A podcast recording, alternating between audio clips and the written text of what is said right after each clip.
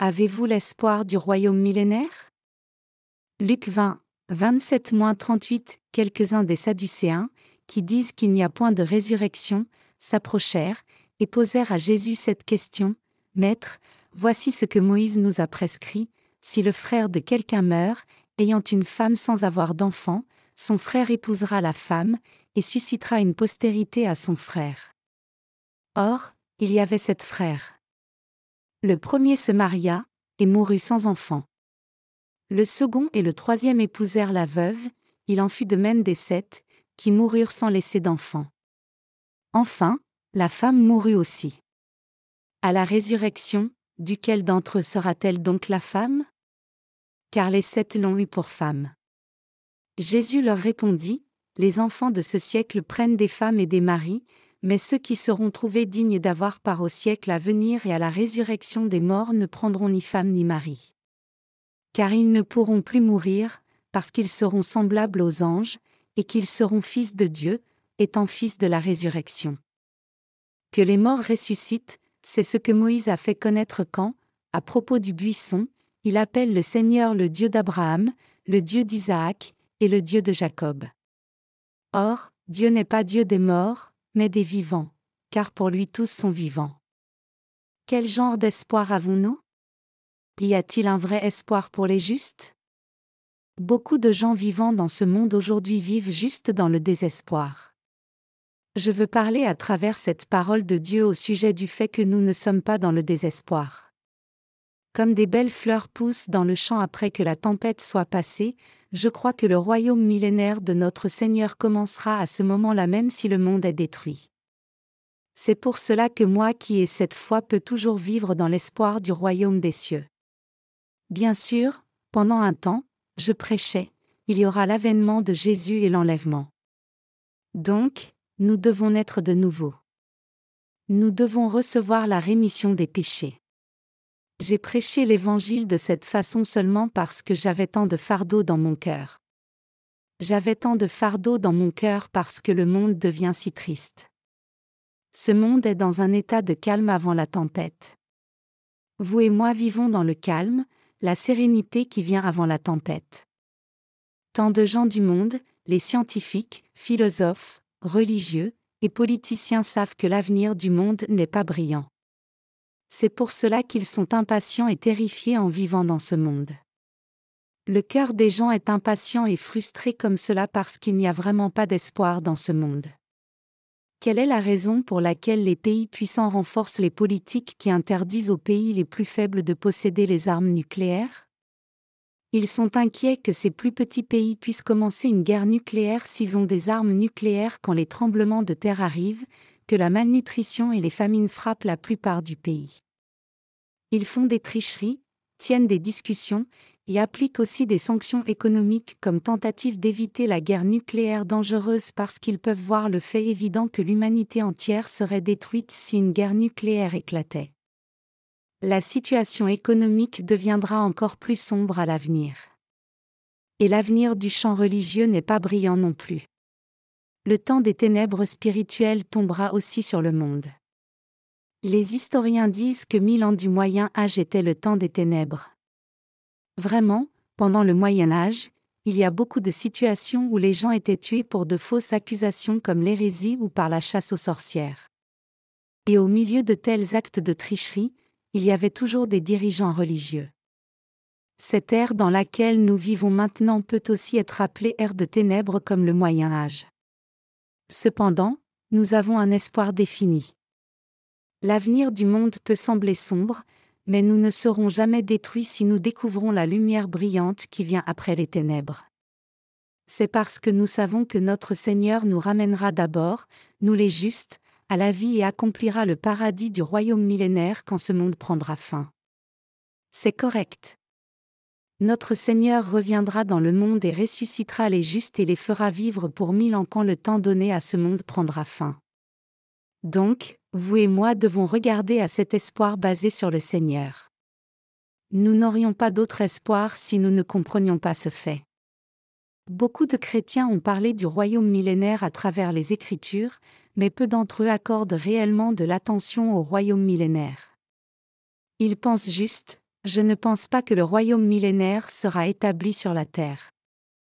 Un tel royaume millénaire serait-il possible alors que le monde sera détruit si une guerre nucléaire éclate? Il n'y a que du désespoir pour les gens qui ne croient pas au royaume millénaire. Cependant, nous réalisons que le royaume millénaire est possible même s'il est difficile de le comprendre par la pensée humaine quand nous croyons en Dieu qui a créé l'univers entier par sa parole et croyons au pouvoir d'un tel Dieu. Peu importe comment le monde devient dévasté et contaminé, notre Seigneur peut renouveler toutes les choses de ce monde quand il viendra. Que le monde soit pur et vivable. Une fois que le Seigneur dira cela, le monde deviendra un paradis en un clin d'œil. Donc, croyez. Vous et moi pouvons absolument vivre dans ce monde avec le Seigneur pendant mille ans. La fin du monde viendra absolument et mille ans de paradis sur terre suivront la fin du monde.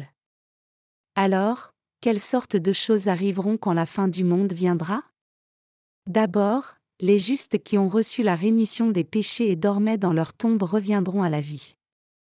De plus, nous qui serons vivants jusque-là serons aussi transformés en une foi et enlevés dans la présence du Seigneur, qui descendra du ciel et nous descendrons avec notre Seigneur au moment de son avènement et vivrons finalement mille ans ensemble avec ceux qui n'auront pas reçu la marque et les gens qui auront souffert du martyr pour leur foi. Les Écritures nous disent ces choses.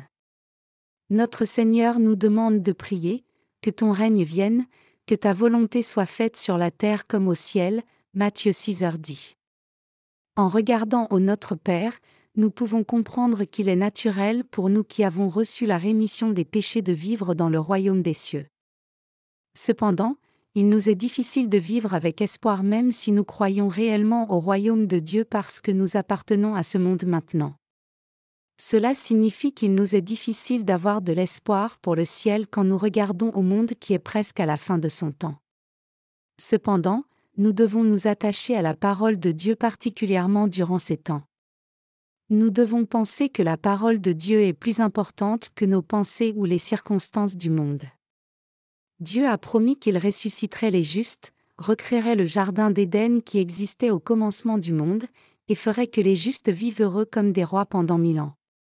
C'est la promesse que le Dieu Tout-Puissant nous a faite à vous et moi. Dieu qui a promis, J'expirerai tous vos péchés. Je ferai que la Vierge ait un enfant je vous enverrai le Messie, a effectivement envoyé le Messie dans ce monde selon sa promesse. Donc notre Seigneur est venu dans ce monde. Et le Seigneur qui est venu comme cela a expié tous nos péchés. Dieu a aussi promis de nous ressusciter et nous rendre heureux comme des rois pendant mille ans dans ce monde. Nous devons accepter et croire la parole puisque notre Seigneur nous l'a promis. Aujourd'hui, je voudrais partager avec vous la parole au sujet de la résurrection des saints et du royaume millénaire que le Seigneur a promis. Regardons d'abord à la parole. Quand nous regardons la parole de l'Évangile de Luc chapitre 20 versets 27 à 38 que nous avons lu, il est dit que certains Sadducéens qui prétendaient qu'il n'y avait pas de résurrection sont venus et ont questionné Jésus. Ils ont demandé, Maître, voici ce que Moïse nous a prescrit, si le frère de quelqu'un meurt, ayant une femme sans avoir d'enfant, son frère épousera la femme, et suscitera une postérité à son frère. Or, il y avait sept frères. Le premier se maria, et mourut sans enfant. Le second et le troisième épousèrent la veuve, il en fut de même des sept, qui moururent sans laisser d'enfant. Enfin, la femme mourut aussi. À la résurrection, duquel d'entre eux sera-t-elle donc la femme? Car les sept l'ont eu pour femme. Ici nous devons d'abord comprendre la tradition des gens d'Israël de l'époque pour comprendre clairement cette parole. Les gens d'Israël de l'époque avaient pour coutume que lorsqu'un fils aîné se mariait et mourait sans avoir eu de fils, son frère prenait la femme de son frère décédé pour femme et avait des enfants avec elle. Ils avaient une telle coutume pour donner naissance à des enfants qui succéderaient au frère décédé. De plus, les Sadducéens qui posaient de telles questions à Jésus étaient des politiciens en ce temps-là. C'étaient des gens qui ne croyaient pas en la résurrection bien qu'ils croyaient en Dieu. C'étaient des gens qui prétendaient que les humains ne pouvaient pas ressusciter et que tout serait fini une fois mort. Donc, ils ont demandé, Jésus, Tu dis qu'il y a une résurrection et tu dis que tu ramèneras les morts à la vie. Alors, quand une personne a eu six frères et que la femme qui était leur épouse successivement ressuscitera en même temps que les sept frères, de qui sera-t-elle l'épouse? Replaçons d'abord l'histoire. Le plus âgé des sept frères était marié et est mort sans avoir de fil. Et la femme du frère aîné a vécu avec les six autres frères tour à tour pour la même raison. Alors, de qui serait-elle la femme au temps de la résurrection?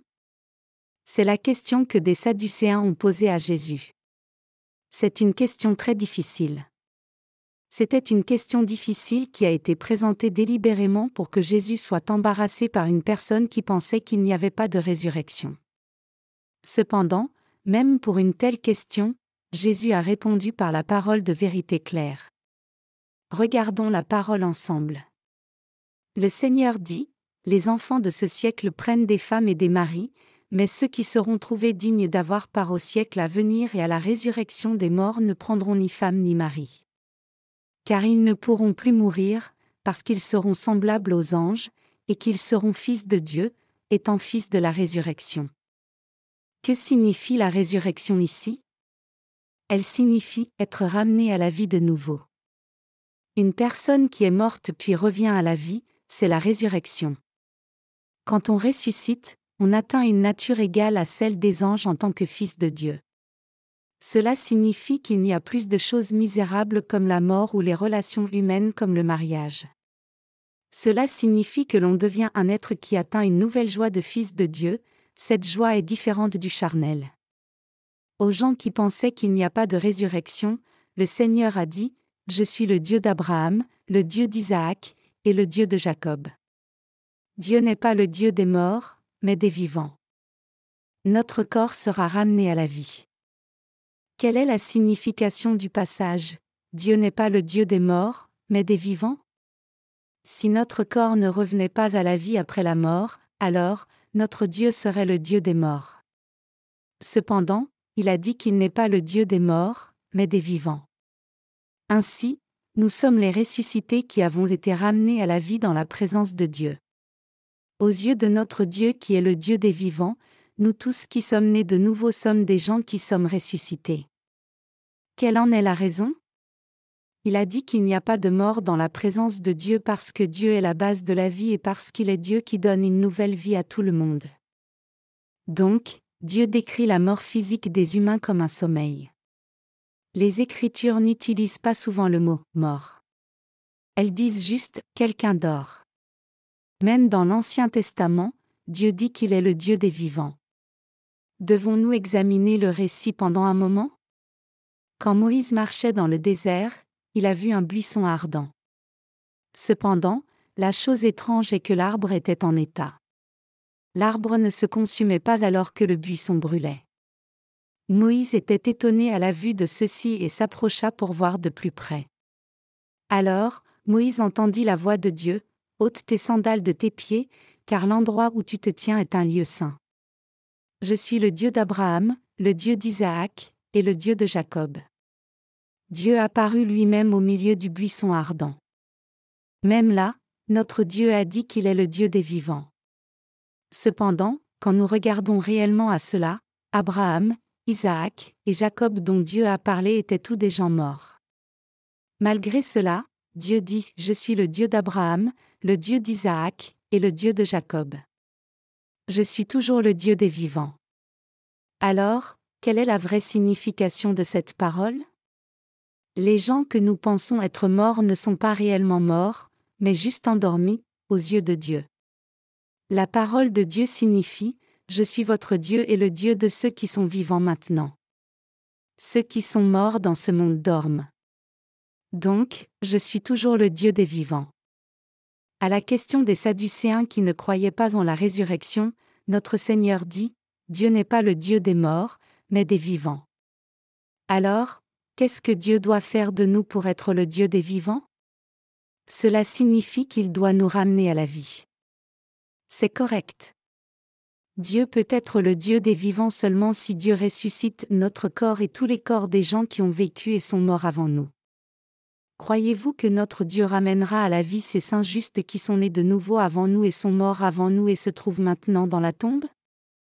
Croyez-vous que lorsque notre Seigneur reviendra dans ce monde, quand il y aura l'enlèvement, notre Seigneur ressuscitera ceux qui sont dans la tombe et les fera monter avant nous qui sommes vivants et les élèvera les premiers? L'apôtre Paul dit dans le premier livre aux Thessaloniciens chapitre 4, Voici, en effet, ce que nous vous déclarons d'après la parole du Seigneur, nous les vivants, restés pour l'avènement du Seigneur, nous ne devancerons pas ceux qui sont morts. Car le Seigneur lui-même, a un signal donné, à la voix d'un archange, et au son de la trompette de Dieu, descendra du ciel, et les morts en Christ ressusciteront premièrement.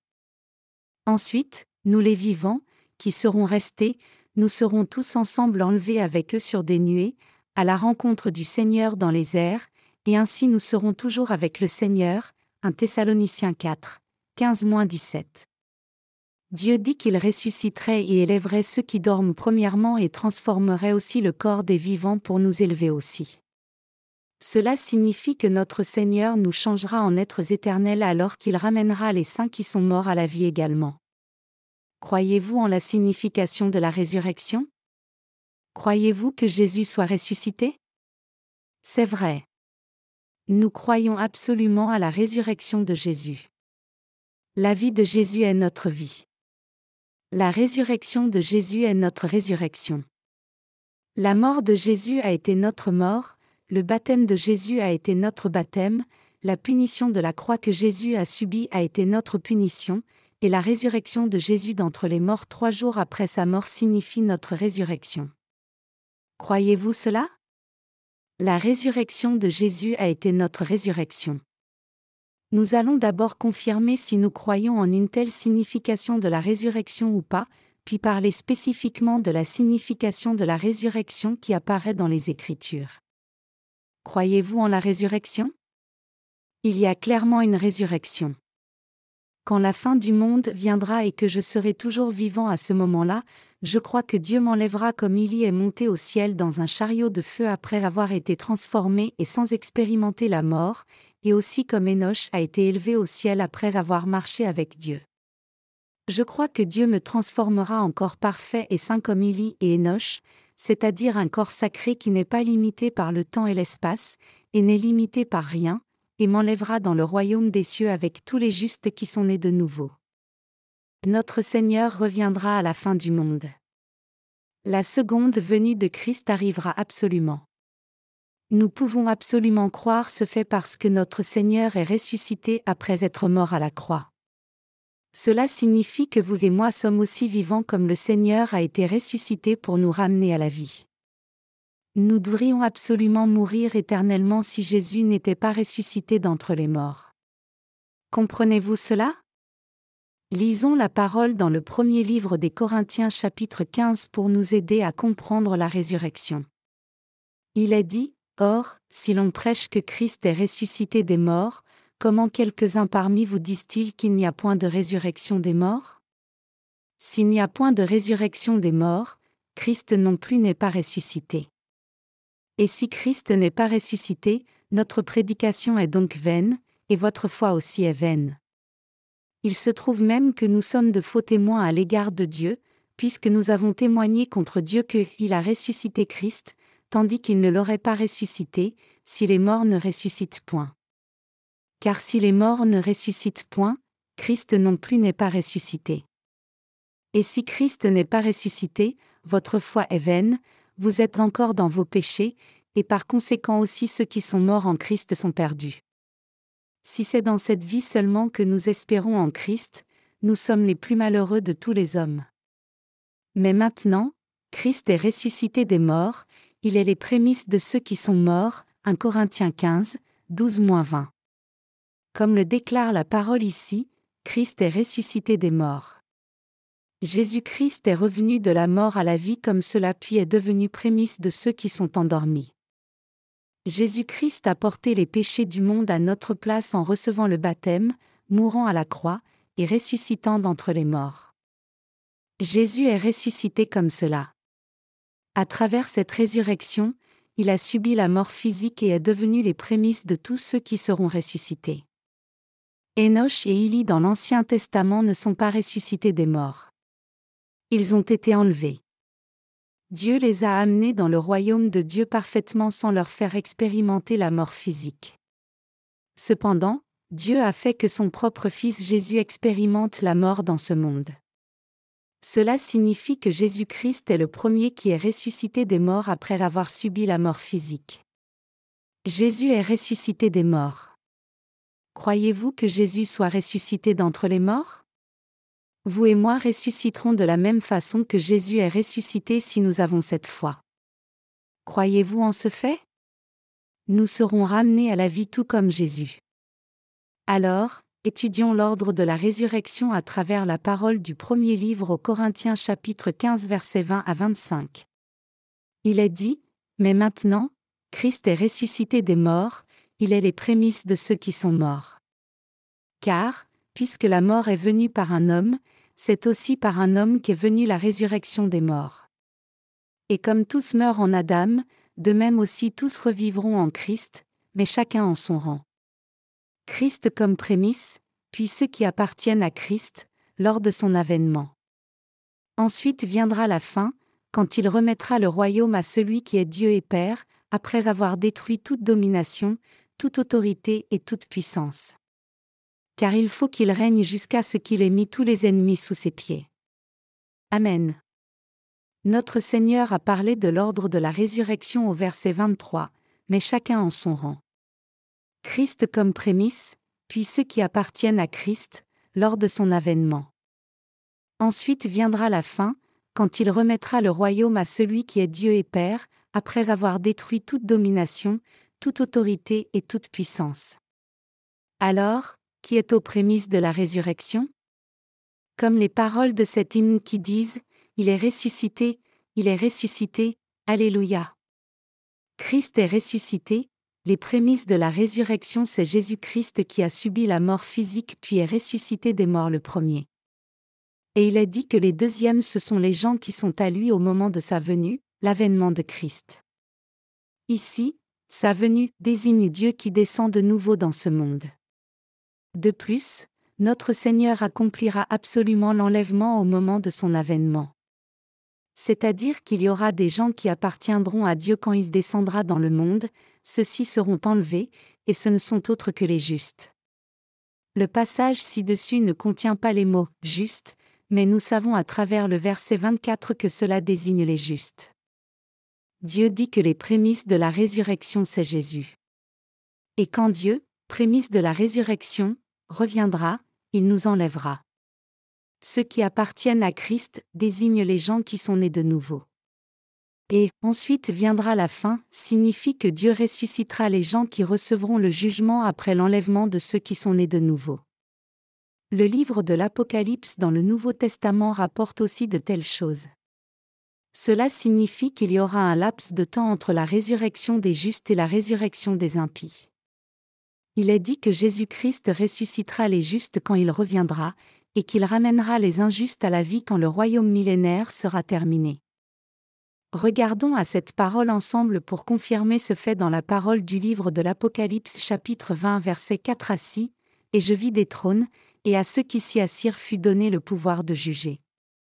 Et je vis les âmes de ceux qui avaient été décapités à cause du témoignage de Jésus et à cause de la parole de Dieu, et de ceux qui n'avaient pas adoré la bête ni son image, et qui n'avaient pas reçu la marque sur leur front et sur leurs mains. Ils revinrent à la vie, et ils régnèrent avec Christ pendant mille ans. Les autres morts ne revinrent point à la vie jusqu'à ce que les mille ans fussent accomplis. C'est la première résurrection. Heureux et saints ceux qui ont part à la première résurrection. La seconde mort n'a point de pouvoir sur eux, mais ils seront sacrificateurs de Dieu et de Christ, et ils régneront avec lui pendant mille ans. Amen. C'est correct. L'ordre de la résurrection se présente comme suit. D'abord c'est Jésus-Christ, deuxièmement les gens qui sont à lui au moment de l'avènement de Jésus, et troisièmement les injustes qui doivent recevoir le jugement. Alors, quel est le laps de temps entre la résurrection des justes et la résurrection des injustes? C'est exactement mille ans. La parole ci-dessus dit, ils revinrent à la vie, et ils régnèrent avec Christ pendant mille ans. Les autres morts ne revinrent point à la vie jusqu'à ce que les mille ans fussent accomplis. Il y a une parole similaire dans l'évangile de Jean aussi. Regardons à la parole de l'évangile de Jean chapitre 5 versets 24 à 29. En vérité, en vérité, je vous le dis, celui qui écoute ma parole, et qui croit à celui qui m'a envoyé, à la vie éternelle et ne vient point en jugement, mais il est passé de la mort à la vie. En vérité, en vérité, je vous le dis, l'heure vient, et elle est déjà venue, où les morts entendront la voix du Fils de Dieu, et ceux qui l'auront entendu vivront. Car, comme le Père a la vie en lui-même, ainsi il a donné au Fils d'avoir la vie en lui-même. Et il lui a donné le pouvoir de juger, parce qu'il est Fils de l'homme. Ne vous étonnez pas de cela, car l'heure vient où tous ceux qui sont dans les sépulcres entendront sa voix, et en sortiront. Ceux qui auront fait le bien ressusciteront pour la vie, mais ceux qui auront fait le mal ressusciteront pour le jugement. Ce passage clarifie le fait qu'il y aura deux résurrections différentes, ceux qui auront fait le bien ressusciteront pour la vie, mais ceux qui auront fait le mal ressusciteront pour le jugement, Jean 5h29. Cette parole signifie que ceux qui ont fait des œuvres justes, c'est-à-dire les justes, recevront la grâce éternelle et le bonheur éternel à travers la résurrection. Par contre, les gens qui auront fait le mal, c'est-à-dire les injustes, ne ressusciteront pas jusqu'à ce que les justes aient fini de régner comme rois pendant mille ans. Le livre de l'Apocalypse montre clairement ce fait en disant Et je vis des trônes, et à ceux qui s'y assirent fut donné le pouvoir de juger. Et je vis les âmes de ceux qui avaient été décapités à cause du témoignage de Jésus et à cause de la parole de Dieu, et de ceux qui n'avaient pas adoré la bête ni son image, et qui n'avaient pas reçu la marque sur leur front et sur leurs mains. Ils revinrent à la vie, et ils régnèrent avec Christ pendant mille ans. Les autres morts ne revinrent point à la vie jusqu'à ce que les mille ans fussent accomplis. C'est la première résurrection, Apocalypse 20, 4-5. Les justes et les injustes ressusciteront pareillement, mais il y a clairement un laps de temps entre les deux, et les conséquences de leur résurrection seront très différentes les unes des autres.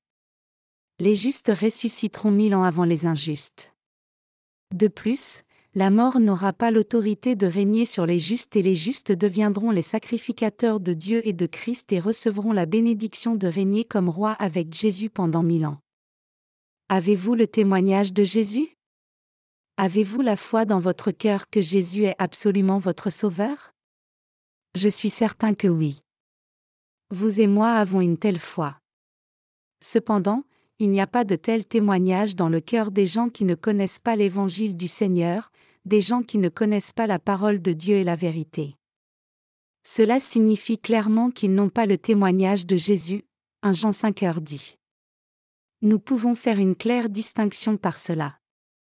Les gens qui ont le témoignage de Jésus, les gens qui n'ont pas reçu la marque de la bête au temps de la tribulation et les gens qui souffriront le martyr durant la tribulation ressusciteront mille ans avant les injustes.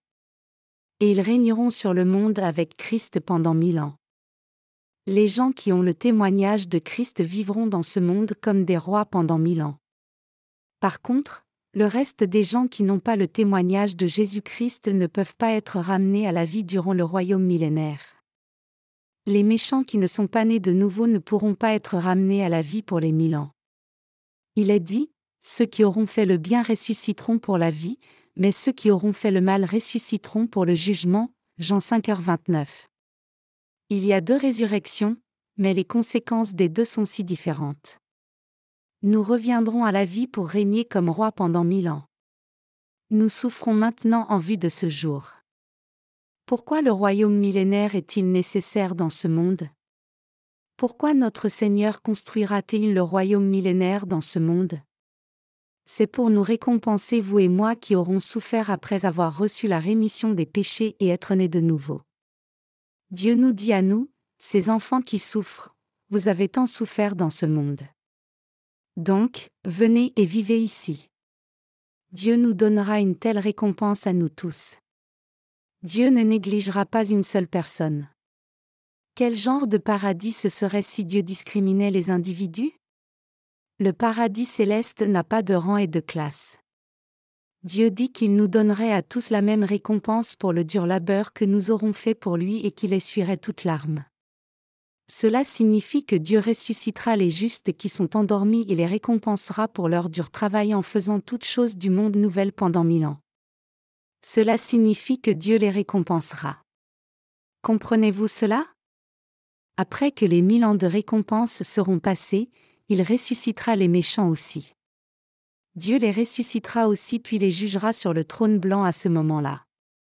Alors, Dieu enverra les justes dont le nom est inscrit dans le livre de vie vers le royaume éternel de Dieu, et les pécheurs dont le nom n'est pas inscrit seront envoyés dans le feu éternel de l'enfer. Ce jugement de Dieu est éternel. Dieu fera venir le jugement éternel tout comme Jésus-Christ vit éternellement. Le Seigneur nous parle, les humains doivent naître deux fois. Ils doivent naître de nouveau. Ils doivent croire en moi deux fois, une fois en tant que pécheur, et une fois en tant que saint né de nouveau. Ils doivent recevoir une nouvelle vie, la vie éternelle, en recevant la rémission des péchés. Jésus nous dit cela ainsi. Dieu nous parle deux fois à nous tous les êtres humains. Donc, vous et moi devons absolument naître deux fois. Les justes qui sont nés deux fois ressusciteront mille ans avant les méchants qui ne sont pas nés de nouveau. Et nous, les justes, vivront comme rois dans le monde nouveau pendant mille ans après la résurrection. Je veux que vous compreniez cela clairement. Quand ce monde sombre finira, la résurrection des justes aura lieu. Comprenez-vous cela? À travers la parole du passage des Écritures d'aujourd'hui, le Seigneur dit qu'il y a absolument un laps de temps entre la résurrection des justes et des pécheurs. L'apôtre Paul a dit aussi dans le premier livre aux Corinthiens chapitre 15, Christ comme prémisse, puis ceux qui appartiennent à Christ, lors de son avènement. Ensuite viendra la fin. Vous et moi avons absolument besoin du paradis céleste. Qu'arriverait-il s'il n'y avait pas de tel paradis dans ce monde? Tout le monde douterait. Qu'arriverait-il s'il n'y avait pas de paradis? Pourquoi devrais-je croire en Christ avec tant de difficultés? Pourquoi les gens ont-ils des difficultés après avoir cru en Jésus? Pourquoi les gens ont-ils de la persécution après avoir cru en Jésus? Vous et moi ne sommes pas des fous.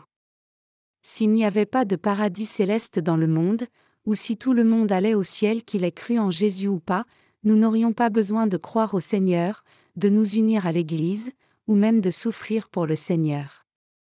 Cependant, quelle est la vérité? La vérité c'est que nous allons au ciel seulement si nous connaissons et croyons en la justice de Jésus. Croyez-vous en ce fait? Personne ne témoignerait ou n'accepterait l'évangile de l'eau et de l'esprit si personne ne croyait en ce fait. Pourquoi souffririons-nous une telle difficulté s'il n'y avait pas de ciel? Bien sûr, nous devons faire des choses comme les bonnes choses à faire, mais pourquoi devrions-nous faire tout cela? Cependant, moi, en tant que celui qui prêche cet évangile de l'eau et de l'esprit, je suis si heureux en ce moment. Je suis heureux même si je suis méprisé et persécuté et rejeté par les gens du monde parce que je crois que je serai récompensé quand le Seigneur reviendra. C'est parce que j'attends la récompense de la résurrection pour aller au ciel. Notre Seigneur va réellement nous donner la récompense. Le Seigneur a dit clairement, Je te donnerai l'autorité de régner sur dix villes. Et il a dit aussi, Je te ferai régner dans ce paradis sur terre pendant mille ans comme un roi il y aura beaucoup de gens vivant dans ce monde au moment du retour du Seigneur. Ils deviendront tous notre peuple. Bien sûr, nous n'aurons pas de mauvais sentiments envers eux. Nous n'aurons pas de tels sentiments parce que notre Seigneur attachera le diable pour ce temps-là. Cependant, il est clair que les gens qui ont été transformés en des corps spirituels vivront avec les gens qui seront dans un corps humain normal. Dieu dit qu'il jettera le diable dans le fossé sans fond pendant mille ans parce que le diable amène le péché. Et nous vivrons dans ce monde comme des rois pendant mille ans. Nous qui sommes nés de nouveau participerons à la première résurrection. Qui participera à la première résurrection à part nous?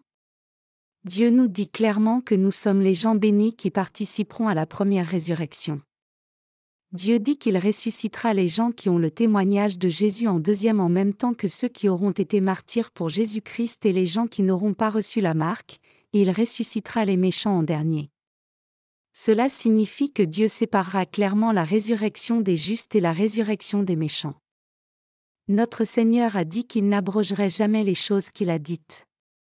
Puisque le Seigneur l'a dit personnellement, la résurrection des justes aura clairement lieu mille ans avant la résurrection des méchants.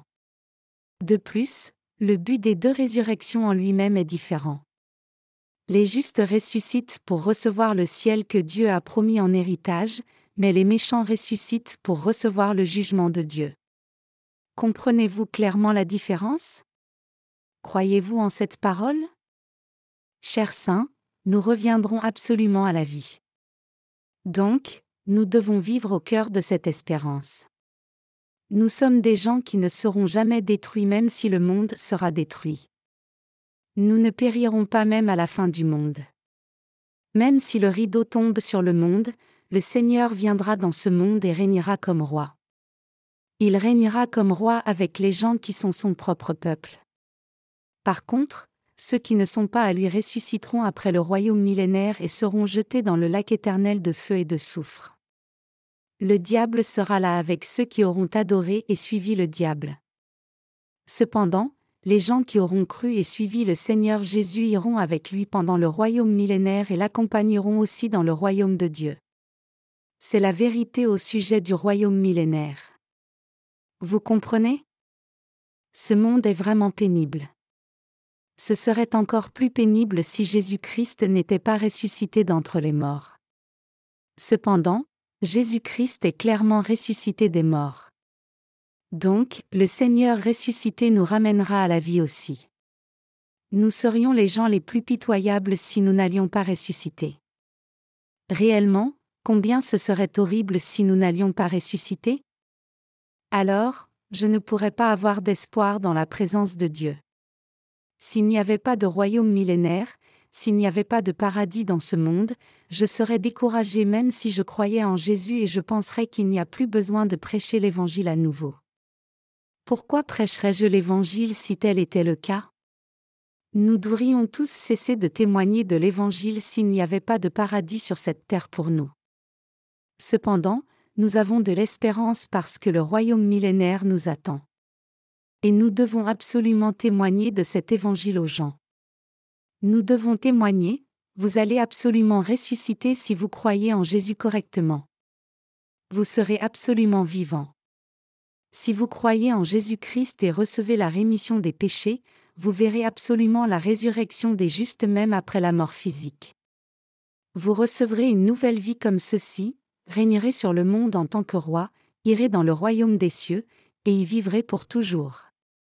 Cependant, vous ressusciterez et serez jetés dans le feu éternel si vous ne croyez pas en Jésus-Christ. Nous devons prêcher la vérité de la résurrection à beaucoup d'âmes. Je dis que nous devons témoigner à tous les gens qu'il y a une résurrection. Quelle est vraiment la chose la plus importante dans le christianisme? La première, c'est la rémission des péchés et la seconde, c'est la résurrection, revenir de la mort à la vie. Le chemin du christianisme est le chemin de la résurrection. Le chemin du christianisme c'est qu'une vie morte, un cœur mort, un corps mort reviennent à la vie. C'est le chemin à la suite de Dieu. C'est le chemin de la foi en Dieu. Nous avons témoigné de l'évangile du Seigneur jusqu'à maintenant. Et quelle instruction devons-nous particulièrement prêcher en cette époque? Nous devons témoigner du chemin de la résurrection. Nous devons prêcher, nous reviendrons à la vie même si le monde prend fin. Nous qui avons reçu la rémission des péchés vivrons dans le royaume millénaire après être ressuscités. Notre Seigneur a parlé du chemin de la résurrection nombreuses fois. Et tous les disciples de Jésus ont aussi prêché sur la résurrection. Les apôtres Paul, Jean, et les serviteurs de Dieu ont témoigné du chemin de la résurrection. Autrement dit, ils ont témoigné que Jésus-Christ est ressuscité d'entre les morts. Ils ont témoigné de la résurrection avec foi. Alors, ne devrions-nous pas aussi prêcher sur la résurrection en cette époque? Nous devons prêcher le chemin de la résurrection, la vérité qui dit que tous les gens ressusciteront. Quel est l'un des soucis premiers qu'ont les gens du monde? C'est vivre pour toujours, c'est-à-dire ressusciter d'entre les morts. Le plus grand souci de toute l'humanité c'est, est-il possible d'éviter la mort? Cependant, il y a un moyen d'éviter la mort. Il y a un seul et unique moyen. C'est croire en Jésus-Christ, le chemin de la résurrection. C'est correct. Si nous croyons en Jésus-Christ, nous pouvons ressusciter mille ans avant les méchants, vivre heureux et merveilleusement, aller dans la prochaine vie dans les cieux éternels, et jouir de la vie éternelle pour toujours. C'est le chemin de la résurrection. Donc, nous devons prêcher cette résurrection à tous les gens du monde. Nous devons témoigner du chemin de la résurrection. Nous devons témoigner du chemin de la résurrection, rien d'autre. Nous devons témoigner du chemin de la résurrection, avec l'Évangile. Ainsi, nous devons amener les gens à espérer la résurrection comme cela. Vous et moi ne devons pas être désespérés dans nos cœurs même si nous voyons la politique, l'économie, et les religions du monde changer désespérément. Nous devons croire que notre Seigneur nous ressuscitera quand le monde sombre prendra fin.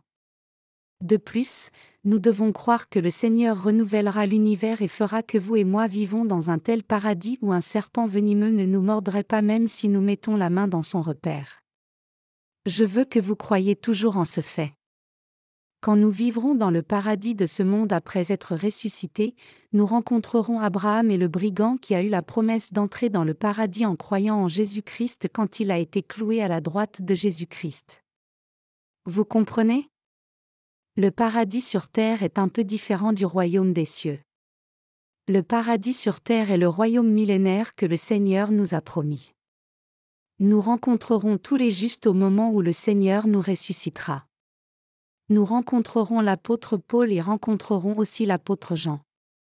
Nous les rencontrerons et recevrons la récompense que le Seigneur donnera pendant mille ans, régnerons comme rois avec eux, et vivrons paisiblement sans le diable. Nous vivrons comme cela avec notre Seigneur Jésus-Christ. Donc, nous devons vivre avec une telle espérance. Cela ne signifie pas que nos vies prendront fin juste parce que la fin du monde viendra je veux dire que ce ne sera pas la fin pour nos âmes et nos corps. Jésus-Christ reviendra dans ce monde quand ce monde prendra fin. Nous régnerons comme rois et jouirons d'une nouvelle vie éternellement pendant mille ans grâce au roi des rois, Jésus-Christ. Donc, devenons des saints qui témoignons de l'évangile du Seigneur et servons et suivons le Seigneur, plein d'espérance. Je crois sincèrement en cette providence de la résurrection. Je loue notre Seigneur. Je rends sincèrement grâce à notre Seigneur qui nous a donné une telle espérance à nous les justes. Ceux qui ont reçu la rémission des péchés seraient devenus les gens les plus pitoyables au monde si le Seigneur ne tenait pas cette promesse de la résurrection et s'il n'avait pas inscrit la promesse du royaume millénaire dans le livre de l'Apocalypse. Si tel avait été le cas, les gens qui ont reçu la rémission des péchés auraient dû toujours subir le monde avec l'espoir lointain seulement du royaume des cieux. Cependant, notre Seigneur reviendra dans ce monde et renouvellera toutes choses dans l'univers. De plus, le Seigneur régnera comme le roi dans le paradis de ce monde qu'il aura recréé, et nous donnera aussi une telle autorité à vous et moi qui croyons au Seigneur. Je rends grâce à notre Seigneur qui nous permettra de vivre dans le paradis de ce monde.